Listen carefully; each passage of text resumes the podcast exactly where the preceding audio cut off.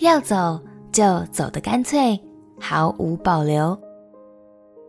朋友平安，让我们陪你读圣经，一天一章，生命发光。今天来读出埃及记第十章。固执的法老已经让埃及经历了七个可怕的灾害。当时的埃及人崇拜巫术、法术，甚至会把太阳、青蛙、苍蝇和牛等等都当作膜拜的对象。所以，透过这些灾害，他们终于有机会看清自己膜拜的并不是真正的神，不但无法保护他们，更会为生命带来破坏哦。让我们一起来读《出埃及记》第十章。出埃及记第十章，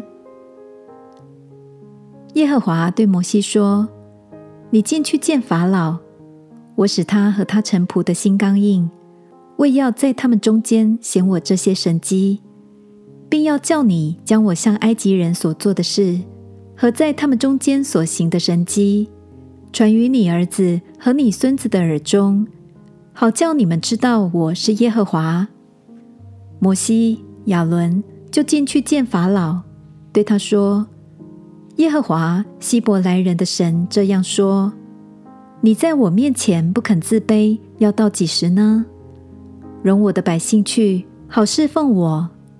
你若不肯容我的百姓去，明天我要使蝗虫进入你的境内，遮满地面，甚至看不见地，并且吃那冰雹所剩的和田间所长的一切树木。”你的宫殿和你众臣仆的房屋，并一切埃及人的房屋，都要被蝗虫占满了。自从你祖宗和你祖宗的祖宗在世以来，直到今日，没有见过这样的灾。摩西就转身离开法老出去。法老的臣仆对法老说：“这人为我们的网罗，要到几时呢？容这些人去侍奉耶和华他们的神吧。”埃及已经败坏了，你还不知道吗？于是摩西、亚伦被召回来见法老。法老对他们说：“你们去侍奉耶和华你们的神。但那要去的是谁呢？”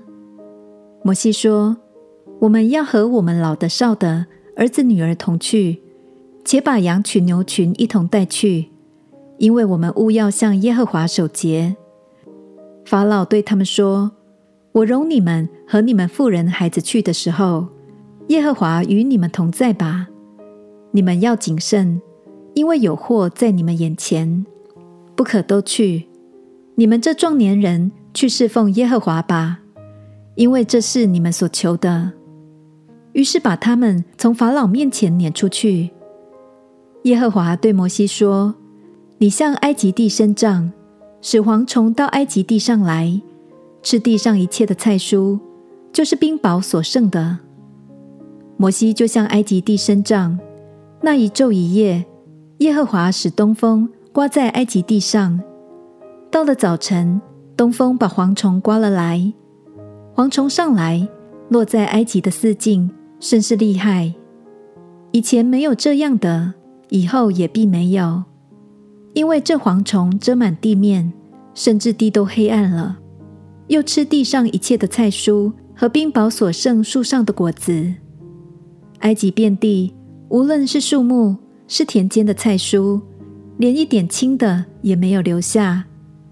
于是法老急忙召了摩西、亚伦来说：“我得罪耶和华你们的神，又得罪了你们。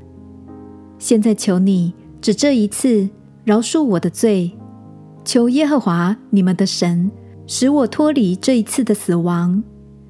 摩西就离开法老去求耶和华。耶和华转了极大的西风，把蝗虫刮起，吹入红海，在埃及的四境连一个也没有留下。但耶和华使法老的心刚硬，不容以色列人去。耶和华对摩西说：“你向天伸杖。”使埃及地黑暗，这黑暗似乎摸得着。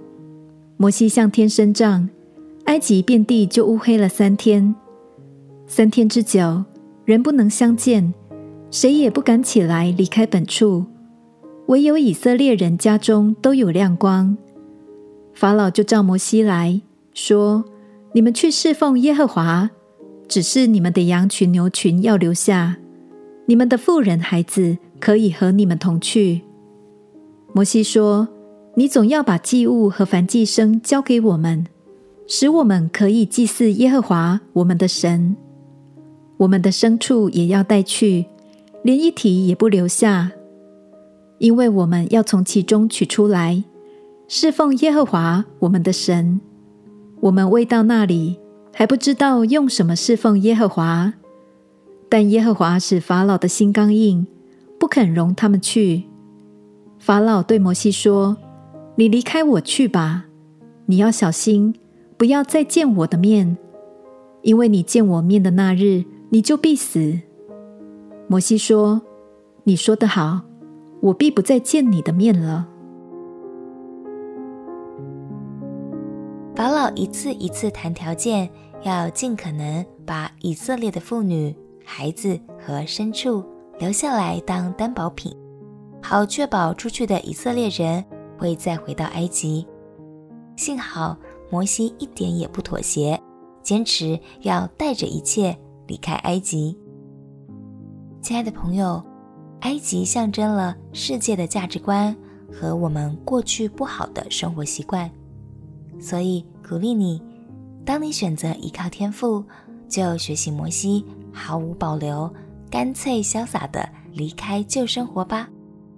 在基督里，你是新造的人，相信天父也会在这条路上帮助你战胜一切。我们一起来祷告，亲爱的天父，求你帮助我的心，拥抱你所赐的新生命，不再有所保留。也不再回头。祷告，奉耶稣基督的圣名祈求，阿门。祝福你，勇敢告别过去，有耶稣的爱，一切都更新。陪你读圣经，我们明天见。耶稣爱你，我也爱你。